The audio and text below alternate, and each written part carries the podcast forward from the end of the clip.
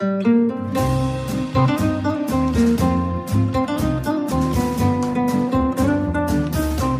sind beste Freundinnen mit Max und Jakob. Schrei ich oder schrei ich nicht? Und du sagst es mir nicht, aber schrei aber nicht. Leg mich doch am Arsch. Der ultra ehrliche Männer-Podcast.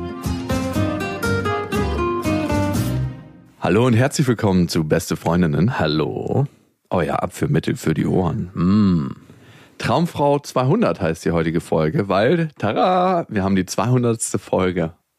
Wahnsinn, ne? Wer hätte das gedacht? Vor ja. 100 Folgen. das ist so krass für uns.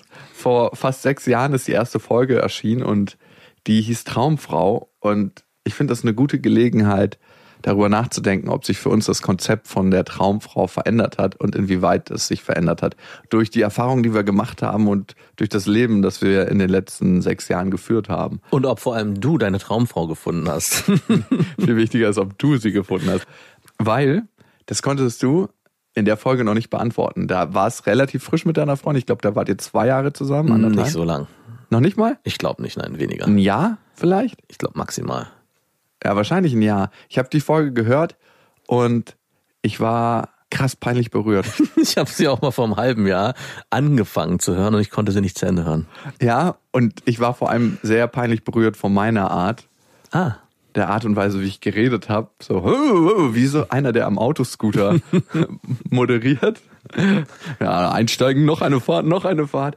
Und mir ist da aufgefallen, wie unglaublich flach ich bin in meinen Denkstrukturen und wie viel Spatenstiche tiefer du schon damals warst. Ich finde gut, dass du sagst, wie flach ich bin und es nicht in die Vergangenheitsform gesetzt hast. Habe ich das nicht? Nein. Oh Gott. Weil da hat sich ja schon ein bisschen was getan. War auch damals schon nicht so. Aber in der ersten Folge, und daran erinnere ich mich auch noch, als ich die vor einem halben Jahr so halb durchgehört habe, hatte ich auch das Gefühl, dass du in so eine Moderationsrolle gerutscht bist. Immer in diesen Folgen, die wir aufgenommen haben. Also wenn wir vorher, und so sind ja die Folgen entstanden, uns getroffen haben, haben wir ein, zwei Stunden im Café oder in einer Bar oder in einem Restaurant gequatscht und dann erst die Folge aufgenommen. Und irgendwie gab es dann so einen Switch von, hey, wir reden ganz intensiv über vieles und dann auf einmal, so, jetzt geht das Maschinengewehr los und ich wurde dann ja vor allem am Anfang extrem gelöchert und habe mich so ein bisschen ausgeliefert gefühlt und habe mich auch nach ja, drei, vier Folgen gefragt, ob ich das überhaupt machen möchte in der Form, wie wir das da machen. Ich meine, es hat sich ja dann über die Wochen, Monate verändert. Aber wenn ich mich zurückerinnere an das Gefühl nach den ersten Folgen war so ein uh, ich wurde hier ja, benutzt. Was passiert genau? Ich bin eine, so wie sich Frauen nach dem Treffen mit mir fühlen. Ich bin eine Prostituierte. Wie hat sich dein Bild verändert über die Traumfrau? Von damals zu heute. Wie war es denn damals in der Folge? Weil genauso wie bei dir konnte ich mich nicht hören. Also ich habe es nicht ausgehalten, wie ich da geredet habe. Warum bewertet man sich selber immer am härtesten? Kam dir das auch bei mir auf? Nee, ich habe auf dich nicht so geachtet. Das ist ganz komisch, man achtet nur auf sich bei sowas. Man ist für sich selbst der härteste Richter. Ja.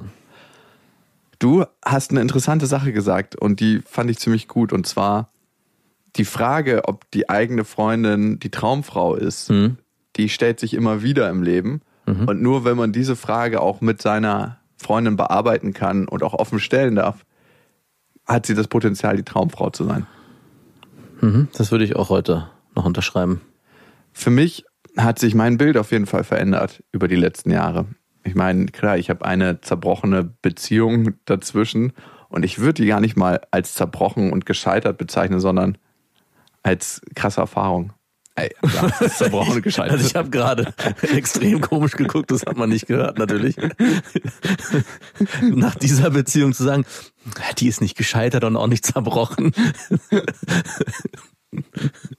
Okay. Doch, sie ist gescheitert und sie ist zerbrochen. Das ist auch okay und ist auch gut so, dass es so gekommen ist, glaube ich. Ja, ist auch gut so. Ich frage mich, was manchmal in meinem Kopf vorgeht, dass ich nicht das so benenne. Die Hoffnung stirbt zuletzt.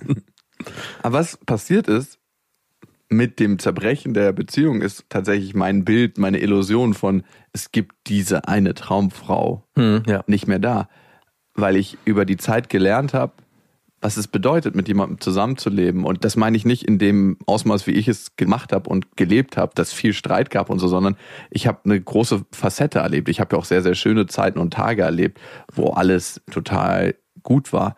Aber am Ende ist für mich das Wort Traumfrau eher eine Illusion, weil das ist was, was du dir vorstellst hm. und du kannst dir kein anderes Individuum vorstellen.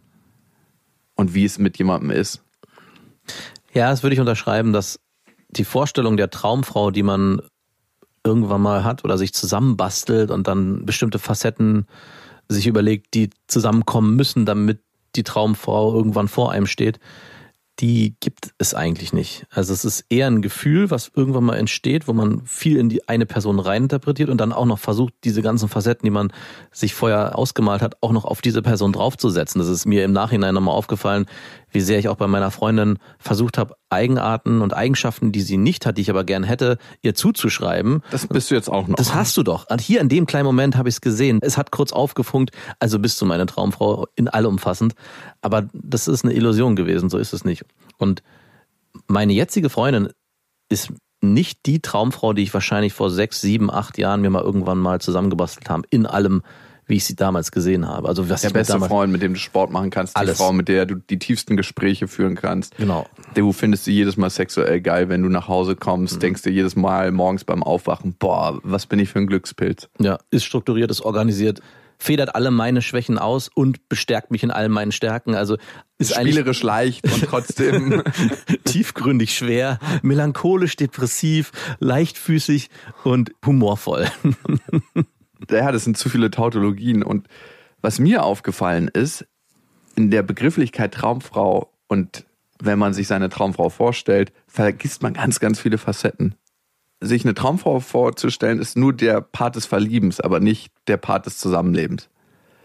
Ja. Nur das Gute und jeder zeigt seine beste Seite. Ja. Aber was dann noch alles kommt, das stellt man sich nie in der Person Traumfrau vor, weil das so komplex und vielseitig ist und weil es auch oftmals oder manchmal Seiten hat, die man vielleicht nicht so geil findet. Mhm. Also ich mache mal ein Beispiel, wenn man sich einen Star vorstellt wie Beyoncé, Jay-Z, Michael R. Jordan, dann denken manche vielleicht, und ich denke das auch, die haben auf der einen Seite ein mega geiles Leben. Die werden auf alle Partys kostenlos eingeladen, mhm. die schlafen in den geilsten Hotels der Welt, fahren die dicksten Autos, haben wahnsinnig viel Geld, können überall in den Urlaub hinfliegen, können sich alles ermöglichen, was sie haben wollen. Und leben augenscheinlich ein sehr sorgenfreies Leben und müssen sich keine Gedanken machen über irgendwelche Konsequenzen, die ihnen irgendwann widerfahren können, wenn zum Beispiel der Lebensstandard nicht gesichert ist. Und auf der anderen Seite leben sie in dem krassesten Gefängnis, was man sich vorstellen kann. Mhm. Jedes Mal, wenn du vor die Tür gehst, wollen Leute was von dir. Ja. Du wirst beobachtet von allen Seiten. Das heißt, der einzige Ort auf der Welt, wo sie für sich sein können und wo sie in Ruhe gelassen werden, sind ihre eigenen vier Wände. Oder der Kreis von Prominenz und reichen Leuten, mit dem sie sich umgeben, die ähnliche Erfahrungen ja, haben. Ja, aber du lebst in einer Art Gefängnis am Ende. Du kannst nicht auf die Straße gehen, dein Fahrrad dir schnappen und zum Supermarkt fahren. Und diese Facette wird ganz oft, glaube ich, in dem Kontext nicht gesehen. Mhm. Als Beispiel, Jordan, für mich der größte also ich bin auch wieder gehuckt, weil ich die Serie auf Netflix gesehen habe. Kann man sich wirklich nicht vorstellen, wie ich die gesuchtet habe. Last Dance ich habe nur ein Beispiel, ich weiß nicht mehr, wer es aufgemacht hatte. Jordan wollte mit einem Kumpel Poolbillard spielen. Er war so ein bisschen wett- und spielsüchtig. Also süchtig ist zu viel gesagt, aber er hatte so eine Tendenz dazu wie ich, dass ich auch immer gerne wette. Mhm. Und allein bei dem Poolbillardspiel mussten die Flatterband spannen, weil 100 Leute den drei Stunden zugeguckt haben, nur wie er fucking Poolbillard spielt. Das musst du dir mal reinfahren. Das war nicht so, kann ich mal ein Foto machen, sondern 100 Leute standen an diesem Flatterband und haben zugeguckt, wie er Poolbillard spielt. Oh Mann. Das muss schrecklich sein. Ja. Und das ist ein Aspekt des Berühmtseins, wie wir uns ganz viele Aspekte der Traumfrau in Anführungsstrichen nicht vorstellen können. Zu dem Berühmtsein habe ich auch eine Story gehört von einem, und das ist, glaube ich, auch sehr bezeichnend, dass es einerseits was sehr, sehr Positives sein kann, wenn man erstmal berühmt ist und das genießt, aber auch viele negative Seiten hat. Aber was ich vor allem spannend fand, war, dass er meinte, als es begonnen hat, ich weiß gar nicht mehr, welche Person es war, aber es war ein deutscher Schauspieler, glaube ich, und der einkaufen gegangen ist und erkannt wurde, war das ein sehr erhabenes und schönes Gefühl. Und irgendwann hat es ihn krass genervt. Es ging dann sogar so weit, dass er irgendwo in ein Dorf gezogen ist, wo er nicht so bekannt war und auch ganz versteckt mit Mütze etc. rumgelaufen ist, dass er halt ganz Ruhe einkaufen gehen konnte. Dann ist seine Berühmtheit aber ein bisschen versiegt und es kam der Moment, wo die Leute ihn nicht mehr erkannt haben auf der Straße. Also nicht immer sofort. Also so nach fünf, sechs, sieben Jahren war er einfach nicht mehr so präsent. Die Leute haben ihn vergessen. Und er meinte, das war ein viel, viel schlimmeres Gefühl und viel, viel schwieriger für ihn auszuhalten, als dieser ätzende Moment, als Menschen ihn erkannt haben und er extrem genervt war. Und er wollte das dann unbedingt wieder haben, hat es aber nicht aus eigener Kraft geschafft, das wieder zu erzeugen. Irgendwann gab es dann wieder einen Film und er wurde wieder berühmt und hat dann, oder was heißt berühmt, wurde wieder bekannter, aber das fand ich nochmal sehr interessant zu hören, was es auch für ein Wandel sein muss, wenn man was bekommt, was geschenkt bekommt, was man dann nicht mehr aus eigener Kraft sich zurückholen kann, nämlich Anerkennung in dieser massiven Form. Also ich glaube auch bei vielen, die so in diesem Käfig leben, ist es auch so ein, eine Mischung aus einerseits hasse ich das, dass ich nicht einfach einkaufen gehen kann oder S-Bahn fahren kann, aber auf der anderen Seite weiß ich gar nicht, wie es mir gehen würde, wenn ich das nicht mehr hätte. Mhm. Hattest du, als du aufgewachsen bist, als du an Traumfrauen gedacht hast, dieses Bild von mit der einen Person wird sich mein Leben ändern? Wenn ich diese Frau kennenlerne, diese eine Frau, die ich mir vorstelle, wie zu Hause ankommen, wie das ist mein Hafen oder mein Schiff oder was auch immer? Also, ich weiß nicht, wann das losging genau, dass ich mich für Frauen oder Mädchen interessiert habe. Aber dieses Gefühl, dass ich vielleicht eine Partnerin an meiner Seite haben will, kam erst sehr, sehr spät. Also es war die ersten fünf bis zehn Jahre, glaube ich, nur Geilheit und Interesse am anderen Geschlecht. Vielleicht auch das Gefühl, sich wohlzufühlen mit einer Frau oder mit einer Affäre oder was auch immer. Aber so wirklich einen Hafen habe ich nicht gesucht am Anfang. Das kam später, aber ich glaube, dadurch, dass ich auch aus einem sehr soliden Elternhaus kam, war ich eigentlich ziemlich bodenständig und hatte nicht das Bedürfnis, ich brauche jemanden, der mir nochmal mehr äh, Bodenständigkeit. mehr Bodenständigkeit gibt, sondern ich hatte eigentlich eher Lust auf jemanden, der meinen langweiligen Alltag und dieses triste, spießige, was meine Eltern mir vorgelebt haben, was auch positiv war, ein bisschen aufzulockern. Und hatte oft auch Frauen oder Partnerinnen, die eher problembehaftet waren, würde ich sagen. Also die entweder persönliche psychische Probleme hatten oder in einem Setting gelebt haben, Scheidung etc., wo sie ausbrechen wollten und deswegen auch extrem flatterhaft waren und mich eher mitgezogen haben. Und ich war, glaube ich, eher für die, die Person, die für Bodenhaftung gesorgt hat. Komisch, was man sich immer sucht und was man dann auch findet für Menschen in seinem eigenen Leben. Ne? Ja. Wir denken, das ganze Leben ist oftmals aus Zufällen bestimmt, aber ich glaube, wir haben unterbewusstes Muster und Raster, wo ganz viele Sachen einklicken, wenn sie dann passieren in der Wirklichkeit, wo man drauf anspringt. Und wenn ich nochmal zurückgucke auf unsere erste Folge Traumfrau, war das zum Beispiel auch etwas, was mich an meiner Freundin damals genervt hat. Dass sie nämlich auch aus einem Setting kam, was sehr bodenständig war. Sie war sehr gesettelt, die Eltern waren immer noch zusammen. Eigentlich war alles perfekt. Also es gab es keine gab, Arbeit. Es gab keine Arbeit, es gab nichts zu tun. Ein Restaurationsobjekt. Und das war eine Facette, da erinnere ich mich noch wie heute. Und das ist auch etwas, was mich heute manchmal noch nervt. Es ist nicht alles perfekt, aber es gibt nicht irgendwelche Baustellen. Und was mir dann auch manchmal fehlt, weil das Gefühl, was ich hatte bei Frauen, die psychische Probleme zum Beispiel hatten, dass da auch eine Tiefgründigkeit manchmal mitschwingte, die, glaube ich, auch da oft viel mehr gelebt wird, weil sich diese Personen viel sehr mit sich selbst auseinandergesetzt haben, mit der eigenen Musste Psyche. vielleicht auch, weil der auch. Leidensdruck da war. Ja, was ist los bei mir? Und dieses tiefe Loch, dieser tiefe See, wie ich ihn damals oft beschrieben habe, der hat mich sehr, sehr fasziniert. Und diesen Aspekt, der war bei meiner Freundin so nicht vorhanden. Und es hat lange gedauert, bis ich akzeptieren konnte, dass der aber auch in der Form, auf dieser Ebene, so gar nicht vorhanden sein muss. Also dass es nichts Defizitäres sein muss, was meine Partnerin haben muss. Und das hatte ich lange gedacht. Ich dachte, meine Freundin, weil ich ja so bodenständig und fertig bin, brauche ich jemanden, den ich reparieren und beackern kann. Aber wenn du das bei einer anderen Frau suchst, dann ist es ja was, was du auch finden kannst. Ne? Und mir hat meine Freundin gesagt, du kannst nur so weit bei anderen gucken, wie du selbst in deine Räume reinleuchtest. Das heißt, du musst ja, wenn du bei jemand anderes das entdeckst, selber schon in deine Räume reingeleuchtet haben. Und jetzt Stimmt. ist die Frage, wie geht das in diesem Kontext, wo du so bodenständig aufgewachsen bist und gar keinen großen offensichtlichen Leidensdruck hattest. Ist es so? Muss man in diese Räume reingeleuchtet haben, um sie trotzdem erkennen zu können? Das würde ich so nicht unterschreiben. Ich glaube doch, dass man viele Sachen bei anderen zumindest besser sehen kann und nachfühlen kann, wenn man in irgendeiner Form da Anknüpfungspunkte hat. Ich glaube, sonst sind manche Sachen so abstrakt. Natürlich gibt es auch Dinge, da können wir eigentlich nicht reinleuchten und mhm. trotzdem können wir sie nachfühlen in der Art, wie sich jemand ausdrückt. Aber ich glaube, es ist immer leichter, jemanden zu verstehen, wenn es in irgendeiner Weise eine Parallele zur eigenen Geschichte gibt. Also ich habe immer das Bedürfnis gehabt, auch schon damals, und deswegen hatte ich mir oft auch solche Frauen ausgesucht, tief über Emotionen zu verstehen, was da los ist. Also mein Bedürfnis war, mit sehr viel Empathie die Schmerzen, die diese Person hat, selbst zu fühlen schon fast. Also es ging sogar so weit, dass ich bei einer magersüchtigen Freundin irgendwann selber angefangen habe, sehr, sehr wenig zu essen. Gar nicht absichtlich. Das ist ja nicht schlecht, das genau. Aber es ist einfach passiert. Und wenn ich mir Fotos angucke, ich habe letztens zufällig Fotos vom Kumpel geschickt bekommen auf, von einer Party und mich da sehe, ich glaube, ich war eine Zeit lang nicht magersüchtig, aber schon kurz davor. Und ah, krass.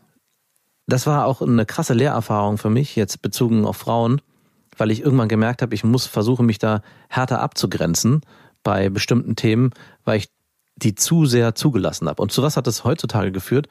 Dass ich mir sehr, sehr gut überlege, wen lasse ich emotional überhaupt an mich ran, weil ich weiß, es gibt so eine Tür bei mir, wenn ich die aufmache, dann bin ich sehr, sehr nah an der Person, aber darauf habe ich oft gar keine Lust, weil ich weiß, was das auch für Schmerzen auf meiner Seite bedeutet. Und da möchte ich gar nicht mehr ran. Und dieser Prozess zu lernen, dass man diese Tür auch zulassen kann, ob das gesund ist oder nicht, ist immer eine andere Frage. Aber für mich ist es auf jeden Fall der richtige Weg gewesen. Es hat lange gedauert, hat auch viel, viel Schmerzen bedeutet in meinem Leben. Glaubst du, das bedingt einander, wenn du die Schmerzen von einer anderen Person spüren kannst, kannst du dann auch nur im vollen Umfang die Freuden, also dass sich beide Emotionen bedingen? Ja, das hatte ich zumindest so gedacht und ich glaube auch, teilweise ist es immer noch so. Also für mich hing beides sehr eng miteinander zusammen. Also sowohl den Schmerz spüren zu können, um auf der anderen Seite auch die Freude erleben zu können, war für mich unabdingbar. Also für mich gab es nicht, man kann nur das eine greifen und das andere nicht spüren. Ich hatte auch einen Kumpel, der genau gegensätzlich war zu mir. Nämlich der hat immer nur die positiven Sachen gesehen und war immer nur voller Freude und immer nur optimistisch. Und es hat mich wütend gemacht in einer gewissen Form, weil ich meinte, ey, du spürst dich gar nicht richtig, weil du die andere Seite nicht zulässt und dadurch auch die volle Bandbreite der Freude gar nicht erleben kannst. Wie du die Freude zu der Zeit nicht zugelassen hast. Doch, die habe ich zugelassen, auf jeden Fall. Aber ich habe auch die Trauer zugelassen. Ja. Würdest du sagen, wir beide sind ehrlicher miteinander geworden über die Jahre oder eher verschlossener? Uns gegenüber oder ja. offener? Weitaus offener. Und anderen gegenüber? Verschlossener. Krass, ne? Mhm. Hatte ich heute den Eindruck. Wir hatten eine Folge nach dem Festival, daran habe ich auch zufällig vor ein paar Tagen gedacht, wo wir uns extrem gestritten haben. Und gerade mit der 200. Folge könnte man ja irgendwann auch mal die Frage stellen, hat es irgendwann ein Ende? Es ist ja schon sehr, sehr viel. Und wir hatten ja mal einen Punkt, wo wir kurzzeitig mal dachten, geht es überhaupt noch weiter? Und das war nach dem Festival wo wir auch in der Folge uns ja nicht gestritten haben, aber es ging schon sehr ans Eingemachte. Und ich musste im Nachhinein aber doch darüber nachdenken, wie stark wir beide aus dieser Situation rausgegangen sind und dass auch Eigenschaften, die du hast, nämlich, dass du oft Dinge gar nicht so sehr persönlich nimmst und vielleicht auch nicht so nah an dich ranlässt, dazu führen, dass ich mit dir eine Freundschaft führen kann, wo man nicht irgendwann extrem verbittert ist. Also ich glaube, bei mir ist, müsste man das werden. Wenn wir beide ich wären oder wir beide du wären, würde es nicht funktionieren.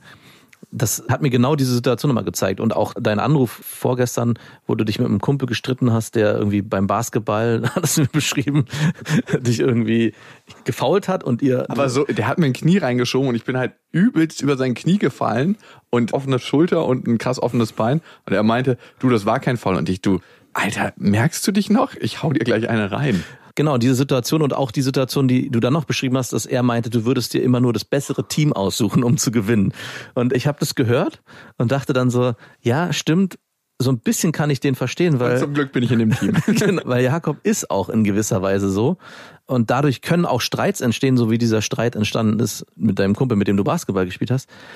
Und ich glaube, er war schon sehr getroffen und verletzt. Und wenn du auch genauso getroffen und verletzt gewesen wärst, und jetzt schlage ich den Bogen zu unserer Situation von damals, wo ich sehr verletzt war und du glaube ich auch, aber irgendwo dann so eine Grenze hast, wo du sagst, okay, so viel lasse ich aber einfach gar nicht zu, das führt dann dazu, dass wir dann im nächsten Schritt auch beide die Möglichkeit haben, wieder zueinander zu kommen, weil du dann, glaube ich, irgendwann rationaler wirst und sagst, ja, hey, okay, ich habe jetzt hier auch nicht mehr so viel Aktien und ich gehe mal eben woanders hin, gedanklich, was vielleicht auch erstmal wehtut für den Gegenüber. Und ich glaube auch, das ist ein Thema, was du oft mit Frauen hast. Aber das Positive daran ist, dass der andere die Möglichkeit hat zu sagen, hey, das ist so ein Arschloch, aber egal, ich gucke jetzt, dass ich dann nochmal versuche ranzugehen und durch deine Art kriegt man einen nüchterneren Blick auf die ganze Geschichte und kommt aus diesem Strudel der Negativität wieder raus. Ja und nein. Mhm, also okay. beides ist da drin für mich. Also ja, du hast recht, dass ich mich dann von Sachen distanziere und erstmal so sachlich darauf gucke. in der Basketballsituation konnte ich ganz klar sehen, der hat selber ein Problem mit Verlieren, genauso wie ich ein Problem mhm. mit Verlieren habe. Natürlich, ich habe die Teams so durchgewechselt, dass er mal die Chance hatte, mit den Besseren zu spielen und mal mit den Schlechteren. Aber er ist einfach kein Gamer. er spielt einfach nicht so richtig gut Basketball. Und dagegen kann man nichts machen. Ja. Und dann verkackt er halt. Und da kann ich dann auch nichts für. Dann kann ich ihm zwei der besten Spieler geben und trotzdem kommen die Pässe nicht an. Mhm. Aber das konnte ich ihm so natürlich nicht sagen. Und ich wusste, dass dieses Thema nicht unbedingt was mit mir zu tun hat. Aber natürlich weiß ich über mich auch, dass ich sehr gerne gewinne und dass ich mir vielleicht auch unterbewusst die Leute raussuche, mit der die Wahrscheinlichkeit am höchsten ist. Aber einfach, weil ich mit denen am liebsten spiele, weil die Pässe ankommen. Ja, weil das einfach im Spielfluss schöner ist. Aber was ich in der Festivalsituation gemerkt habe und generell im Umgang mit Konflikten ist, dass es Momente gibt, wo du sagst, da schaffe ich diese Distanzierung. Aber für mich ist es manchmal so ein Notfallmoment, wo ich mich in so eine Art Bunker zurückziehe und denke, okay, am Ende kann ich mich auf mich selber verlassen und ich brauche die ganze Welt nicht. Ja, aber das ist genau das, was ich meine. Das ist auch was Negatives. Auf jeden Fall hat es was Negatives, aber und das ist, was ich versucht habe, ein bisschen herauszukristallisieren, das hat aber auch was sehr Positives, weil dadurch das Gegenüber, wenn er das irgendwann mal für sich erkennt, und ich habe es für mich erkannt, die Chance hat zu sagen, hey, dieses Arschloch, ich will mit dem nichts mehr zu tun haben, aber das kommt bei dir gar nicht an in dem Moment, weil du ja in deinem Bunker sitzt. Also man kann alle negativen Emotionen auf dich draufballern, das kommt aber in dem Moment nicht an. Was gut ist, weil wenn du jemand wärst, der das zulassen würde, würde es einen gegenseitigen Strudel geben, aus dem beide nicht mehr rauskommen. Also wie viele Freundschaften ich schon verloren habe, weil beide in so einem verkopften und emotional vergrämten Zustand waren, wo beide gesagt haben, ey, ich gebe dir nicht recht und du gibst mir nicht recht, solange du dich nicht entschuldigst und solange ich mich, dass man irgendwann so ein Spiel spielt von gegenseitigen Vorwürfen und man kommt aus dieser Situation nicht mehr raus. Und diese Gefahr besteht bei dir, glaube ich, weitaus weniger, aber führt natürlich auch zu dem Problem, dass man manchmal nicht ans Eingemachte kommt bei dir. Also es hat so beide Seiten. Aber in unserem Streit, unserem Konflikt hat es auf jeden Fall geholfen, weil ich damals wirklich gedacht habe, wenn du jetzt in dem Modus gekommen wärst, in dem ich war, glaube ich, wären wir aus der Situation nicht mehr rausgekommen. Und es hätte nur eine Möglichkeit gegeben und wir hätten ein Duell machen müssen. Rücken an Rücken mit gezogener Pistole. Zehn Schritte in die eine Richtung und wir hätten beide aneinander vorbeischießen müssen, dann wäre es okay gewesen.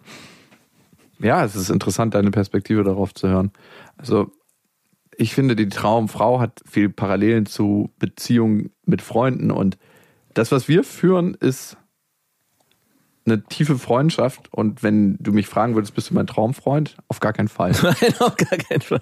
Auf gar keinen Fall. Also du bist nichts, was ich mir irgendwann mal vorgestellt habe, wie so ein kleiner Junge, der irgendwann sich mal vorgestellt hat, in der NBA zu spielen und auf einmal NBA Finals spielt oder so. Das ja.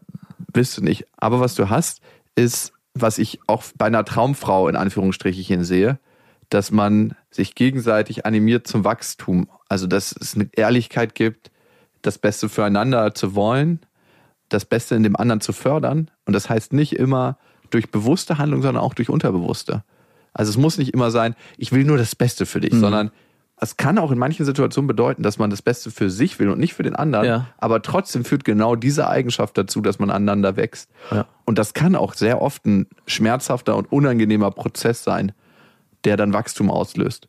Und Muskeln wachsen auch, wenn man sich abmüht und wenn es schmerzhaft auch manchmal ist und unangenehm. Unangenehm. Das ist mhm. wie kalt duschen. Und dann geht man aber aus der Situation raus mit einer neuen Erfahrung und mit einem neuen Bewusstsein über sich selbst. Wo sind meine Grenzen und was passiert, wenn ich mich nicht in meinen Bunker zurückziehe? Was passiert, wenn ich diese Sachen zulasse?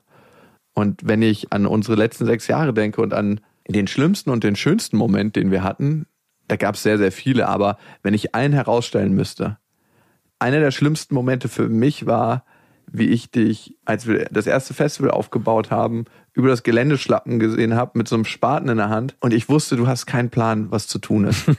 ich wusste für mich, ich bin ab jetzt alleine. Mhm. Und es war eine Bestätigung für all das, was ich schon in meiner Welt immer geahnt habe. Wenn es richtig hart auf hart kommt, bin ich alleine. Mhm. Und du, wie du da durchgeschlappt bist, warst das Sinnbild dafür.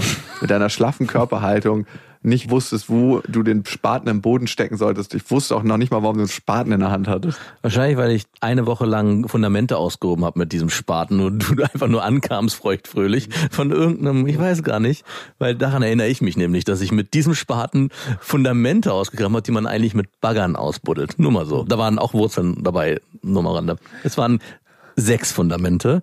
Ich glaube, die sollten ein Meter tief werden und sie waren extrem wurzelig. Ich glaube, ich war in meinem Leben noch nie so kaputt wie in dieser Zeit. Ja, und du merkst, es gibt zwei Perspektiven. ja, das ist aber meine eingeschränkte Sichtweise. Der denkt so, okay, hier passiert gar nichts. Da musst du mal dir vorstellen, was in meinem Kopf abgeht. Und der schönste Moment, den wir hatten, für mich zumindest, einer der schönsten. Ich finde es immer so komisch, Superlativen zu spannen.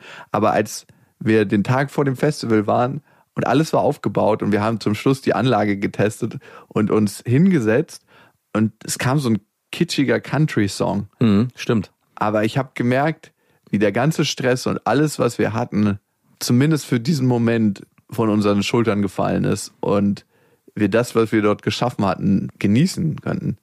Mhm. Und ich dachte, wir so, wow, die Illusion von du bist alleine und wenn du nichts machst, geht das Schiff unter, was ich immer habe, die ist nicht korrekt. Also es gibt noch jemanden mit dir auf diesem Schiff.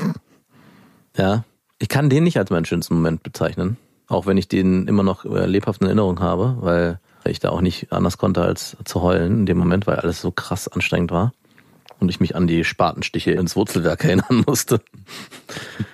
Und die spielen an deinen Händen. Bei mir ist es ein viel, viel banalerer Moment, den wir auch gar nicht gemeinsam erlebt haben. Ich hatte dir auch geschrieben. Und zwar saß ich eines Abends in der S-Bahn und habe meinen Laptop rausgeholt um 22 Uhr irgendwie war es. Wir haben noch Aufnahmen vorher gehabt und musste noch ein paar Sachen bearbeiten, E-Mails beantworten und so. Und als ich da saß und gemerkt habe, hey, irgendwann saß ich mal im ICE, bin irgendwo hingefahren, als ich unterwegs war von A nach B und habe Leute um mich herum gesehen, die an ihren Laptops rumgearbeitet haben und dachte mir, hey, was machen die da eigentlich? Und irgendwie ist es eine coole Art zu arbeiten. Ich will das auch machen, aber ich werde es niemals machen, das schaffe ich nie. Und als ich da saß und gemerkt habe, hey, du sitzt hier gerade in der S-Bahn um 22 Uhr und musst noch Sachen bearbeiten, das Gefühl von Druck und Stress war immer noch da, weil ich wusste, ich hatte noch irgendwelche Sachen nicht erledigt und die mussten in dem Moment erledigt werden.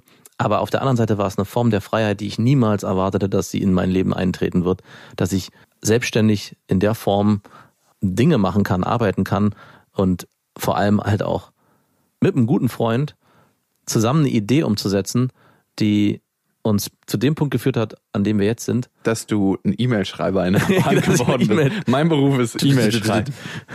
Ja, aber das war für mich so, wow, ich habe dir dann, glaube ich, auch geschrieben, dass ich da auch extrem dankbar für bin, obwohl ich nicht unbedingt so gerne Dank ausspreche in deine Richtung, weil du sonst einen Höhenflug bekommst. Ist das so? Nein, aber das war für mich so ein Moment, wo ich dachte, wow, wohin uns unsere Freundschaft geführt hat und vor allem wie auch meine Freundschaft mich auf dieser Ebene weitergebracht hat. Und interessant finde ich, als du gerade angefangen hast mit schönster Moment, schlimmster Moment, habe ich lange überlegt, verdammt, ich habe gar keinen schönsten Moment. Es kam dann aus deinem Gespräch, weil ich gemerkt habe, nein, dein schönster Moment war nicht mein schönster Moment, weil der schlimmste Moment für mich war genau auch diese Phase, die du beschreibst, wo ich schlurfend mit diesem Spaten über dieses Festivalgelände gelaufen bin und du wahrscheinlich sogar gekommen bist in dem Moment und mich gesehen hast. Das war so ein Aufeinanderprallen von zwei Welten, die sich da nochmal so krass manifestiert haben, aus welchen Bereichen wir eigentlich kommen und die in dem Moment überhaupt nicht zusammenpassen. Also dass der eine, der extrem sicherheitsbedürftig ist, der aus einem soliden, in Anführungszeichen, Elternhaus kommt, keine wirklichen Visionen hat, sondern sagt, hey, wenn ich so in meinen Alltag hineinlebe, dann reicht mir das. Und der andere, der wahrscheinlich immer Einzelkämpfer war und aus seinem Leben flüchten musste und darum Visionen hat. Genau. Aber trotzdem dieser Blick von dir und dieses du kannst nichts. das kam bei mir rüber. Und ich so das da wirklich in mir, du taugst, du taugst nicht. Und ich so da stand, ja, stimmt, ich tauge nix. Weil dieses Gefühl hatte ich ja eh schon in dem Moment, weil es durch dieses harte körperliche Arbeiten auf diesem Gelände und diese Sinnlosigkeit, die ich da teilweise auch gesehen habe, dachte ich, was ist das hier? Was machst du hier? Und wer bist du überhaupt, dass du hier so knechtest und machst und tust? Du, Für kannst, wen? du kannst nichts. Und das war wirklich so der schlimmste Moment. Aber das Gute war, von da auf konnte es nur bergauf gehen. Und es ging ja von da auf dann nur noch bergauf. Ich fand es lustig, dass du den schönsten Moment zuerst genannt hast und dann den schlimmsten Moment. Mhm. Obwohl der schönste Moment stärker ist. Ja? Mhm. Ah, ah, ist es nicht. Aber das passt zu dem, was ich vorhin gesagt habe. Also ich sehe das sogar als positiv. Diesen schlimmsten Moment habe ich viel mehr gespürt, der hat richtig wehgetan, als diese Leichtigkeit des schönen Moments. Aber das ist, ist für das mich für auch dich so, dass negative Emotionen sich leichter erfassen lassen ja, und spüren lassen? Auf jeden Fall. Als positive? Auf jeden Fall. Dieses Jahr wurde ja das Festival abgesagt Und eine Seite in mir fand das sehr schade und war traurig darüber. Mhm. Und die andere Seite in mir war erleichtert. Ja, bei mir auch. Weil ich weiß oder wir wissen mittlerweile, was das für eine Arbeit bedeutet und Mhm. wie viel Schmerz in Anführungsstrichen in der Umsetzung auch steckt. Ich meine, wir haben mittlerweile ein viel professionelleres Team, was uns dabei hilft und Ja. viel, viel professionellere Leute und haben einfach auch mehr Plan dadurch, dass wir es jetzt ein paar Mal gemacht haben, wie sowas entsteht. Aber am Anfang sind wir da so richtig blauäugig rangegangen. Ja. Es ist am Ende dachten wir beim ersten Mal, es ist, als ob man eine Riesenparty veranstaltet. Mhm. Und ein bisschen so ist es auch. Aber es gibt tausend Sachen, an die man nicht denkt. Nee. Und das ist der Wahnsinn. Man muss eben nicht nur einen Bierkasten auf das Gelände mitbringen und los geht's. Der Rest passiert von alleine. Und genau ähnlich wie die Festivalreise ist, in ihrer Extremform, so habe ich auch unsere Podcast-Reise von Tag 1 bis hierher erlebt. Mhm. Wir haben am Anfang einfach die Mikros angemacht, weil wir mal kurz sagen wollten, was so in uns steckt und weil ich irgendwie vermisst habe, dass Leute darauf scheißen, was andere denken. Also, Mhm. das heißt drauf scheißen, aber weißt du, wenn du dich immer abhängig machst, was andere Leute von dir denken, dann kannst du niemals das sein, was du wirklich fühlst in dir. Und ich weiß, dass meine Sprache, die ich verwende, manchmal nicht so wertschätzend ist und dass ich, glaube ich, damit auch viel Leid auslöse, auch bei dir. Also, und das ist ja auch die Sprache, die ich für mich selber oftmals verwende. Und trotzdem ist es zu dem Zeitpunkt, wenn ich sage, genau das, was in mir drin ist und was ich rauslassen möchte. Und ich weiß noch, wie ich am Anfang immer dachte, ich muss in irgendeiner Weise lustig sein und den Entertainer machen und mich verstellen. Und das konnte ich mit dir auf der Reise hier gut ablegen. Also deswegen entsteht auch für mich so eine Fremdscham, wenn ich die ersten Folgen höre, weil ich merke, da ist ein Teil in mir, der nicht so ist, wie er wirklich ist. Der künstlich ist. Der super künstlich ist. Komischerweise, obwohl die Idee ja am Anfang war, nicht künstlich zu sein. Es war es auch nicht. Ich meine, das Format ist trotzdem sehr, sehr ehrlich. Auch die ersten Folgen sind brutal ehrlich von uns beiden. Und trotzdem schwingt in den ersten Folgen noch so eine Form von, wir machen hier was, aufgesetztes, obwohl es eigentlich gar nicht ist. Aber ich glaube, das ist auch ein Modus, den du lange gelernt hast und in dem Moment halt einfach. Ich musste mich davon häuten, wie eine Schlange sich häutet. Und ich könnte nicht mit hundertprozentiger Gewissheit sagen, dass ich völlig frei bin von der alten Haut. Das ist immer noch ein bisschen in mir drin. Und das nach dem Weg, den wir zusammen gegangen sind. Und ich habe mal für mich geguckt, was wir alles gemacht hatten. Wir hatten über 100 Tourstops. Wir haben jetzt die 200 Folgen zusammen gemacht. Wir hatten eigene Festivals. Wir haben drei Bücher zusammengeschrieben. Das ist so ein krasser gemeinsamer Weg, den wir gegangen sind. Und eigentlich ist das, was wir geschaffen haben, für mich ein Zeugnis unserer Freundschaft. Ja. Wenn du das nehmen würdest, was wir erlebt haben, inwieweit hat dich das positiv verändert? Und ich glaube, auch jeder, der uns begleitet, hat sich auch in einer Art und Weise für sich selbst verändert.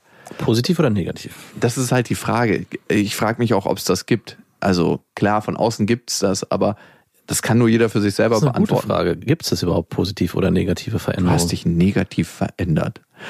Ja, also ich habe früher meinen Vater oft zur Arbeit begleitet und da waren schon recht viele gescheiterte Existenzen. Er hat so eine Hausverwaltung gehabt und da sind wir oft in so Buden reingekommen, wo irgendwo im Hinterhaus, im Erdgeschoss irgendjemand gewohnt hat, wo verqualmte Vorhänge waren und da einfach ein Alkoholiker für sich selber gelebt hat. Das war auch das erste Mal, dass ich so ein kleines Kind auf dem Arm gehabt hatte, ein Baby, was eine Alkoholikermutter im Vollsuff zur Welt gebracht hatte. Du kannst dir nicht vorstellen, wie das geschrien hat.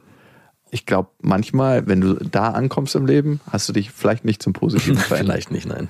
Aber nehmen wir mal die Skalierung nicht ganz so extrem. Trotzdem finde ich den Gedanken, wenn man vielleicht nicht das Spektrum ganz so weit aufmacht und ganz so extrem, wer definiert eigentlich positive und negative Veränderungen? Gerade in den Medien oder gerade in dem Bereich, in dem wir uns bewegen, habe ich oft das Gefühl, hey, Moment mal, nur weil das jetzt als positiv erachtet wird, heißt es doch nicht, dass es positiv ist. Oder weil das als negativ erachtet wird, heißt es nicht, dass es negativ ist. Wenn ich zurückgucke auf die letzten sechs Jahre, hat sich mein Leben definitiv zum Positiven verändert, aber es ist nicht so, dass mein Leben nicht auch positiv verlaufen wäre, hätte das ja nicht stattgefunden. Also so sehe ich es nicht. Also es ist nicht so, dass ich sage, Du äh, bist abhängig. vorher war alles furchtbar und zum Glück, also klar, zum Glück ist alles so gekommen, wie es gekommen ist. Aber ich glaube auch ohne diesen Weg mit diesem Podcast, beste Freundin und mit dir wäre mein Leben positiv verlaufen. In eine ganz andere Richtung wahrscheinlich oder vielleicht auch in eine sehr ähnliche Richtung, nur ein bisschen anders. Aber ja, ich sehe das nicht als eine Einbahnstraße in Richtung positiv und der andere Weg wäre nee, die negative Einbahnstraße gewesen. Meinte jetzt auch mehr auf individueller Ebene, wenn wir persönliche Entwicklung betrachten. Ja. Und ich habe mir gar nicht so das Leben von außen angeguckt, sondern nur das Innenleben, was wir haben. Ne? Ja, das meine ich aber auch. Also deswegen hatte ich vorhin kurz gefragt, gibt es positive und negative Veränderungen in dieser individuellen Frage überhaupt? Also natürlich kann ich für mich sagen, bei mir hat sich sehr vieles positiv verändert und viele Eigenschaften habe ich dazugelernt. Aber ich habe auch ein paar positive Eigenschaften, die ich vielleicht vorher hatte, auf der Strecke lassen müssen. Also genau, was ich vorhin meinte, dass eine gewisse Form des Einfühlungsvermögens oder die Bereitschaft dazu auf der Strecke geblieben ist. Das hast du von mir gelernt. ja, vielleicht, vielleicht auch nicht, aber vielleicht ist vielleicht ist das der Preis, den man zahlen muss, ja. um bestimmte Sachen umzusetzen. Genau. Man gibt immer einen Teil ab.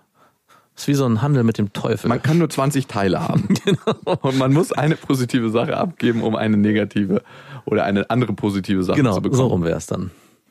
Und deswegen ist die Frage, gibt es positiv und negativ? In diesem Spektrum gibt es das gar nicht, sondern alles ist positiv verlaufen. Es wäre auch anders positiv verlaufen.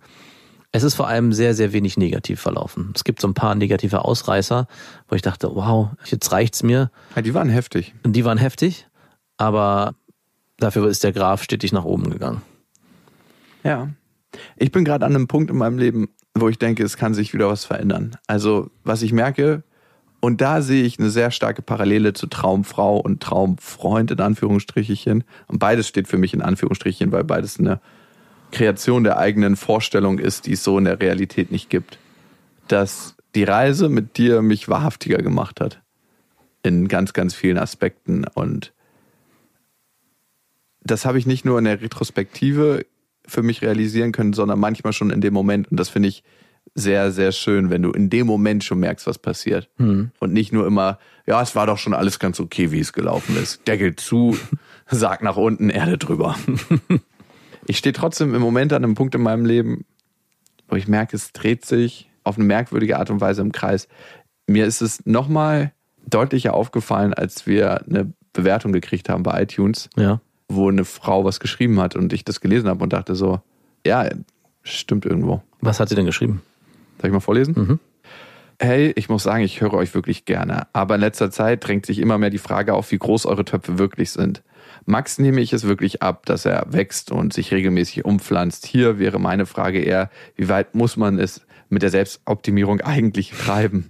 Aber dir, Jakob, kann ich die Geduselei von dem an sich selbst arbeiten, ehrlich gesagt, so langsam nicht mehr abnehmen. Und das liegt natürlich an den Frauengeschichten, ist ja auch das Thema, an dem ihr euch seit Jahren abarbeitet.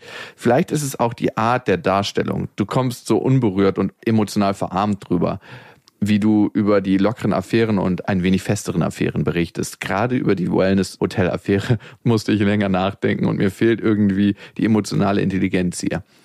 Und sei es nur in der Art davon zu erzählen. Und nicht nur bei dieser Geschichte, sondern so generell in deinem Verhältnis zu Frauen. Vielleicht wäre das mal ein guter Dünger, um wirklich zu wachsen. Und vielleicht kannst du dir da was von deinem kleinen Bruder abschauen. Trotzdem fünf Sterne für die Unterhaltung. Oh, wow. Hätte ich nicht gedacht, dass da fünf Sterne rauskommen am Ende. Ja, die hat nicht ganz unrecht. Ich hatte mich auch schon gefragt, wir machen jetzt ja sechs Jahre diesen Podcast und es ist schon so ein bisschen das Gefühl entstanden, auch aus den Frauengeschichten, die du jetzt gerade wieder erzählst, dass wir wieder am Anfang angekommen sind. Also dass sich der Kreis geschlossen hat. Also ohne dass man das Wort in der Ich-Kommunikation verwenden soll, vor allem du. also auf der Ebene hast du ein extrem Wachstum gemacht, wenn ich mir so die ganzen Geschichten angucke mit deiner Ex-Freundin, diesen ganzen Terror, den du da erlebt hast. Und ich betrachte diese andere Phase jetzt mit den Affären, die du hast, eher so als leichte Übergangsphase und hoffentlich zu dann Rest Day. Ja, zu was ganz Neuem. Aber die Rezension beschreibt schon auch mein Gefühl, dass wir so ein bisschen wieder da angekommen sind und dann passt die 200. Folge auch ganz gut, wo wir angefangen haben. Und die Frage, wie findet man seine Traumfrau jetzt nochmal auf einem ganz anderen Blatt steht, vielleicht sogar auf einer Eisenplatte und eingraviert ist, nicht nur auf einem Blatt steht jetzt geht's ans Eingemachte. Und die Frage für mich ist hier jetzt auch noch mal viel, viel schwieriger zu beantworten. Ich weiß auch, dass wir damals immer so ein bisschen auch dieses Spiel hatten, ja, du hast ja eine feste Freundin, also ich, und du bist ja auf der Suche, was muss ich denn tun und was muss ich machen? Dann gab es eine Phase, wo du sehr, sehr wenig gedatet hast, weil du gesagt hast, okay, ich will das jetzt gerade nicht mehr, weil ich eigentlich mich auf jemanden fest einlassen will. Das hat dann eine Zeit lang auch funktioniert, wieder nicht. Und dann gab es irgendwann nach ein paar Jahren den Punkt, wo du deine Ex-Freundin getroffen hast, mit der du es dann ja vielleicht gezwungenermaßen auch lange probiert hast. Und jetzt sind wir wieder an dem Punkt, wo ich fast das Gefühl habe, dass es irgendwann wieder dazu kommen wird, dass du sagst, hey, so will ich das eigentlich gar nicht mehr. Ich würde gern was Festes, was Richtiges, ich würde mich gern einlassen wollen, aber ich habe das Gefühl, jetzt wird's noch mal schwerer. Es wird jedes Mal schwerer. Vielleicht wird's auch jedes Mal schwerer. Ich glaube, wir leben alle in unserem eigenen Gefängnis. Mhm. Auf die eine oder andere Art und Weise. Der eine lebt in seinem Leben und denkt, alles ist sicher und was würde passieren, wenn ich mir bestimmte Fragen stelle zu mhm. der Beziehung, die ich führe? Mhm. Da muss ich dich fragen. Mhm. Und für mich ist es, dass ich ein Stück weit in meiner emotionalen Abgeschiedenheit lebe, dass ich das Gefühl habe, und ich glaube, das ist mein nächstes großes Thema, was ich angehen möchte und was wahrscheinlich ein Lebensthema für mich bleiben wird. Also wir denken ja manchmal, okay, das arbeiten wir mal ab und dann ist es auch gegessen und dann ist es erledigt. Aber für mich, mein Lebensthema ist, glaube ich, meine Berührbarkeit. Also mhm. wie ich mich von anderen Menschen berühren lasse. Und ich lebe schon auf eine ganz sonderliche Art und Weise, sonst könnte ich dieses Leben gar nicht führen, was ich führe. Abgeschieden. Also mhm. ich würde sagen, meine Tochter kann mich berühren, du in Momenten, aber es gibt gar nicht so viele Menschen, die da reinkommen und vorstoßen. Diesen Bunker, den du vorhin beschrieben hast. Der ist doch größer als gedacht. In dem sitze ich ziemlich oft. Und ja, also vielleicht kannst du mir helfen dabei, wie man das macht. Ich weiß es gar nicht. Also ich habe auch lange Zeit gedacht, du bist viel abhängiger von mir als ich von dir. Aber das könnte ich so gar nicht mehr sagen. Ich weiß, dass ich viele Sachen noch von dir lernen kann. Und ich weiß, dass ich diesen Zustand, in dem ich jetzt lebe, zwar sehr angenehm und leicht empfinde, aber dass es nicht das ist, was ich für den Rest meines Lebens genauso führen will. Weil die Jahre klicken gerade so einfach. Also ja. meine Jahre klicken gerade so. Nicht im negativen Sinne, es ist alles schön und gut und so. Und trotzdem merke ich, dass ich langsam bereiter werde, nach dem, was ich an Beziehungen gelebt habe, für den nächsten evolutionären Step für mich. Und das, glaube ich, ist der Wunsch nach, in Anführungsstrichen, einer Traumfrau oder nach einer Frau mit einer Realfrau. Einer Realfrau. Einer Frau, mit der ich wachsen kann und diesen nächsten Schritt gehen kann. Und wenn ich ihn alleine gehe, gehe ich ihn alleine. Aber ich glaube, es ist gar nicht schlecht, mit einer Frau zu gehen. Ich denke auch. Und ich habe noch gar nichts zu euch gesagt, die uns jetzt begleiten, länger, kürzer, manche schon sehr, sehr lange. Und ich habe das mal gesagt, dass ich es Wahnsinn finde, wie viel Zeit wir miteinander verbringen. Mhm. So in unseren Gedanken, in unseren kleinen eigenen Gefängnissen oder wie man es auch immer bezeichnen will. Gefängnis ist ein hässliches Wort, aber ich glaube, was wir füreinander tun, und das merke ich, wenn wir Hörermail von euch bekommen, Feedback auf der Tour und manchmal auch nur das Gefühl, verbunden zu sein über diesen Podcast, ist es, als ob wir gegenseitig die Gefängnistüren voneinander aufstoßen. Hm. In Leben reinblicken, die eine neue Perspektive eröffnen. Und das geht mir in Bezug auf dich so, aber es geht mir genauso, wenn wir Hörermails bekommen ja. und Feedback ah, auf der Straße, manchmal auf Tour, wo auch immer. Also immer dann, wenn wir in Kontakt treten. Und manchmal ist es nur das in Kontakt treten über das Gefühl, verbunden zu sein. Mhm.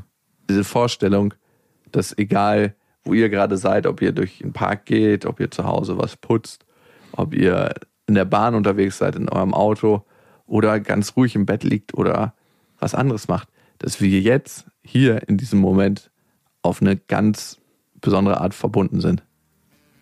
Auf 200 weitere Folgen. Das waren Beste Freundinnen mit Max und Jakob. Jetzt auf iTunes, Spotify, Soundcloud, dieser YouTube und in deinen schmutzigen Gedanken.